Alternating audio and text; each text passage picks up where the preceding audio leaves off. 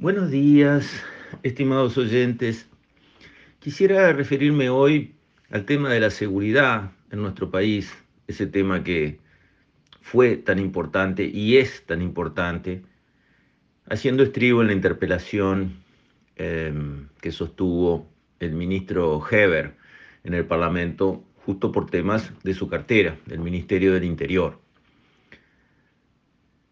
En primer lugar, quiero decir que conozco a, a Heber desde hace muchos años. Es muy buena gente, es buena persona.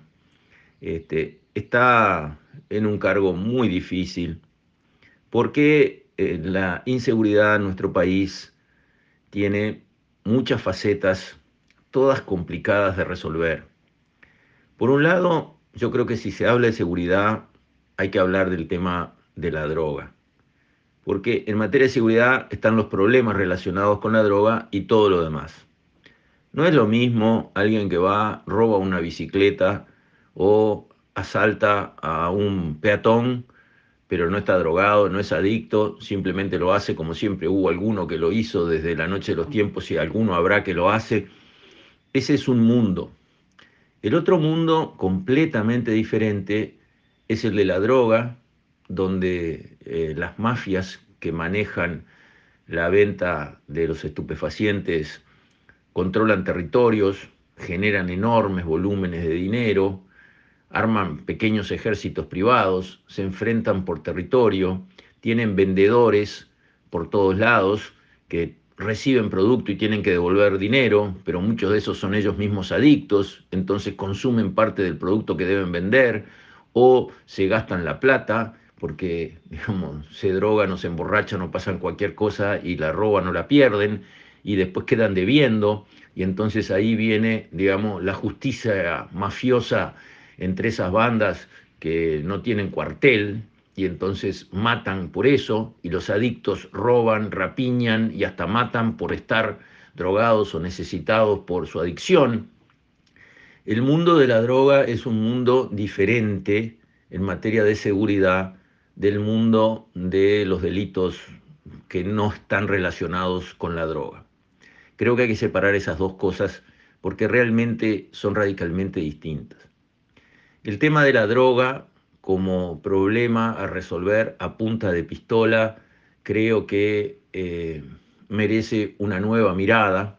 Lo que se ha invertido para combatir a la droga en base a eh, más unidades, más armas este, y, y, más personas presas y todo eso, en el mundo entero no ha dado los resultados que se pretendían, al costo de millones de dólares y millones de vidas en el planeta entero.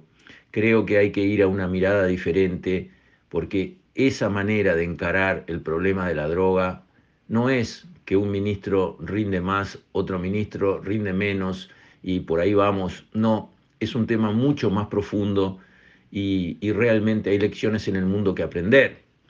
Eh, el alcohol es una droga con, con, toda la barba, digamos, eh, envicia, destruye el organismo, destruye la familia, genera este, acciones bajo estado etílico que el hombre, digamos, estando normal no, no cometería.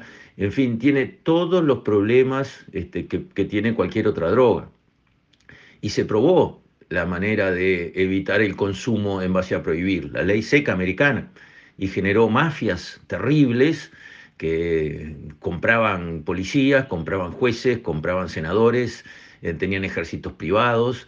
Conocemos todos este, las películas de Elliot Ness, de los intocables, en un combate contra, a tiros contra este, esos grupos, eh, y, y todo eso fracasó y finalmente se optó por decir, bueno, en vez de tratar a alguien que toma alcohol como un criminal, este, si toma demasiado y está enviciado, tratémoslo como un enfermo, y se legalizó el consumo del alcohol en todo el mundo, y hoy en día el alcohol paga impuestos y se controla y se recomienda, sí hay toda una campaña para que no se consuma mucho, lo mismo que con el tabaco, que también es una droga, que también hace daños a la salud, etcétera, etcétera, y eh, se recomienda que no se consuma mucho y se tratan a las personas este, como enfermos cuando su, consumo es excesivo, este, pero no como criminales. Bueno, esa nueva mirada en el tema de las drogas tiene que llegar y en el mundo entero está llegando, este, porque hay que rendirse a la evidencia. Eh, enfrentar el tema de las drogas a tiros no da resultado. Eso es así, no es acá, es en todo el mundo. Por otro lado, eh, también la seguridad tiene eh, facetas, por ejemplo, en el tema de las cárceles. Las cárceles son usinas que producen delincuentes y que producen eh, actos delictivos afuera de las cárceles permanentemente, permanentemente. Y no está bien resuelto el tema de las cárceles en nuestro país, eso viene de larga data Hemos construido muchas plazas, pero adentro de mega cárceles, que no es la tendencia más inteligente. Es mejor tener cárceles pequeñas, medianas, manejables, que tener cárceles de miles y miles de reclusos a la vez eh, en el mismo lugar. Y además, bueno, recién a nuestras cárceles está llegando, eh, vamos a decir, la educación, eh, para que se puedan esos presos formar, aprender, estudiar, ocupar su tiempo en algo que los mejora. Recién está llegando la salud para que los presos este, adentro de las cárceles estén cuidados desde el punto de vista de su salud, incluso de sus adicciones, porque adentro de la cárcel hay estrés, hay presiones, hay depresión, es un mercado perfecto para vender drogas, se venden drogas en todas las cárceles, sale mucho más caro consumir drogas adentro de la cárcel que afuera, ¿Quién tiene que pagar ese consumo de, abundante de drogas caras adentro de la cárcel? Los familiares que están afuera, obviamente los recursos adentro no generan ingresos y entonces esa demanda urgente, desesperada de dinero a las familias eh, pone a su vez presión sobre las familias y, sigue el círculo eh, horrible que lleva más adelante, más atrás, a más delincuencia, porque además el penado termina saliendo más adicto de lo que entró o adicto si no había entrado adicto y otra vez tenemos este, una persona peligrosa para la sociedad por el dominio que tiene sobre sí su adicción. Todo esto está actuando más un deterioro patético de los niveles educativos, sobre todo en los barrios carenciados, donde se generan, digamos, este, las nuevas camadas de delincuentes en grandes proporciones si miramos quiénes están presos, están presos jóvenes de muy bajo nivel educativo que vienen de contextos socioeconómicos embromados. Eso es estadística, eso no es de izquierda o derecha, eso es lo que es. Y nos está hablando de dónde están las raíces del problema de la seguridad. Y como digo, a mí me consta, estoy seguro que el Frente Amplio quiso combatir la delincuencia. Empezó partiendo de una concepción ideológica filosófica que decía, pobrecito el delincuente, es un delincuente porque la sociedad lo trató mal cuando era chiquito.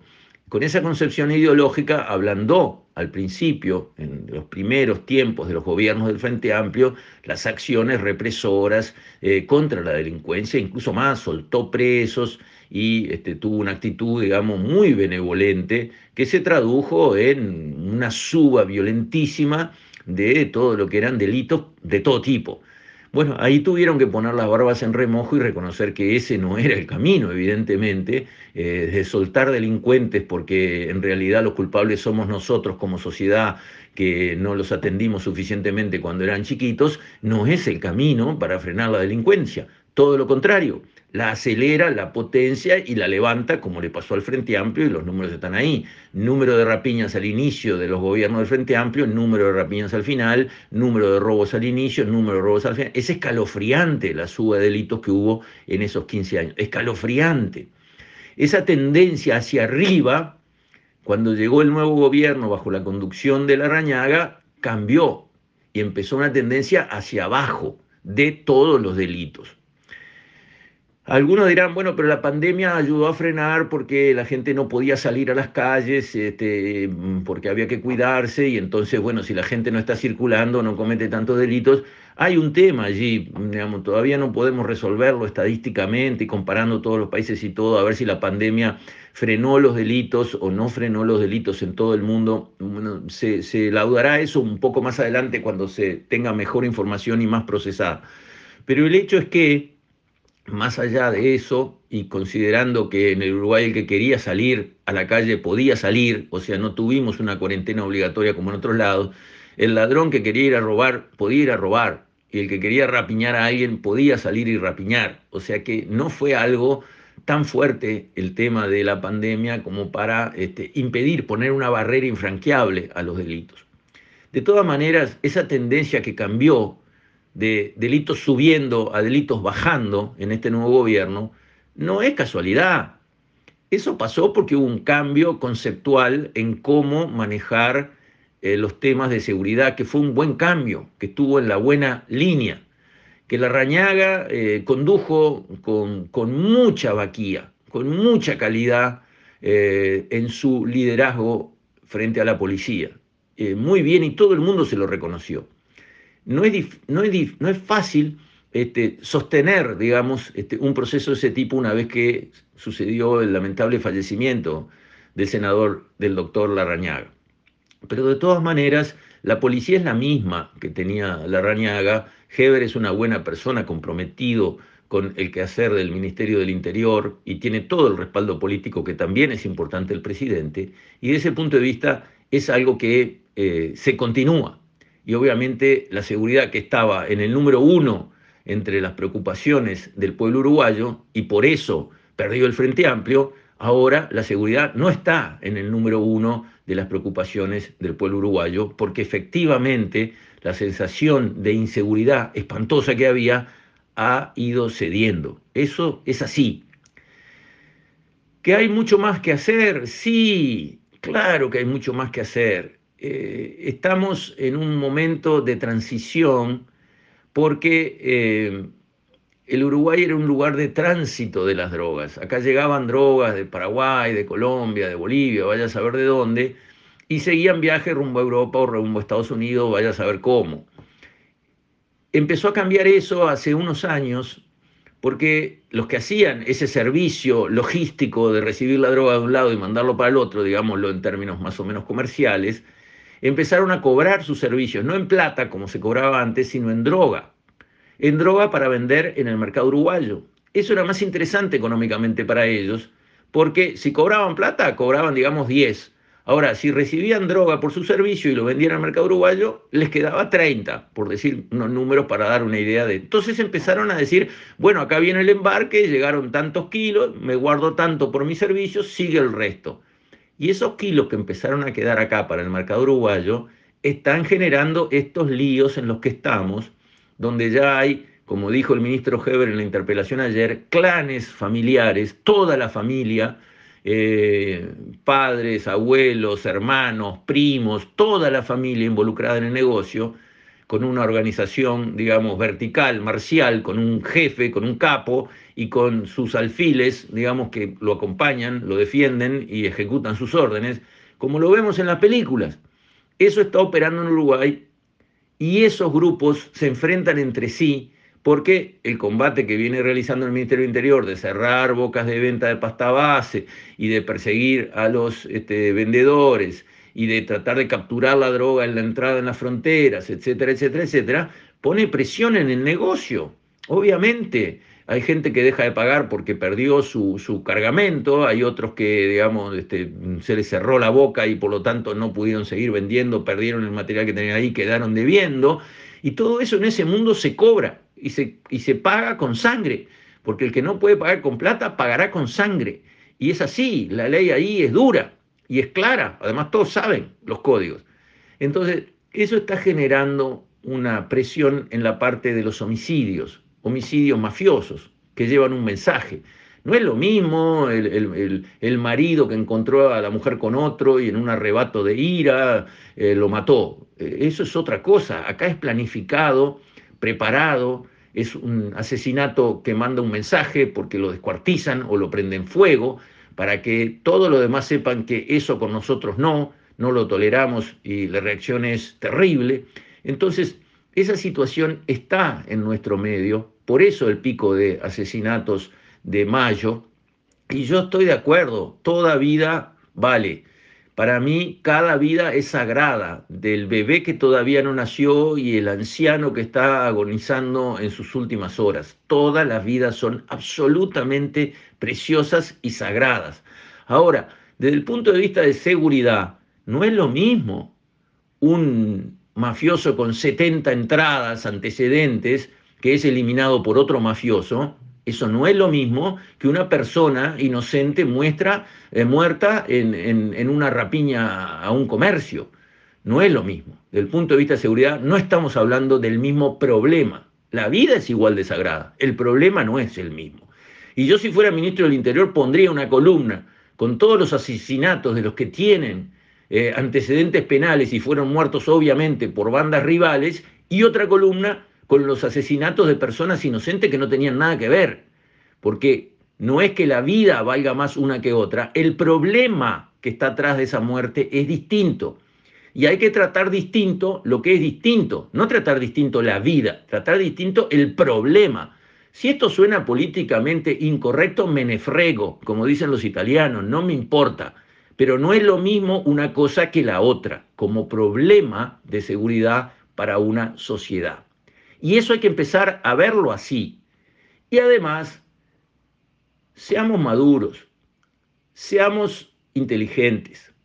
El tema de seguridad es un tema que preocupa a toda la sociedad, a los de izquierda y a los de derecha. El tema de seguridad tiene que ser política de Estado. Tiene que ser algo donde los partidos tienen zonas que no critican porque se hacen de común acuerdo. Si el ministro del Interior dice una estupidez mayúscula y ofende no sé a quién, políticamente lo pueden atacar. Está bien. Ahora, atacar al ministro del Interior porque la seguridad en el Uruguay no mejoró lo suficiente, cuando todos sabemos lo que está pasando y todos sabemos el desastre que fue durante el periodo del Frente Amplio, eso ya es dañino para la sociedad. No nos conviene, no nos sirve. Obviamente no le sirve al que es atacado, en este caso el ministro, pero tampoco le sirve a quienes atacan. Porque acá somos todos uruguayos y nos conocemos todos. ¿Quién se levanta con un dedo acusador? El que empezó con 7.000 rapiñas y, empezó, y terminó con 30.000.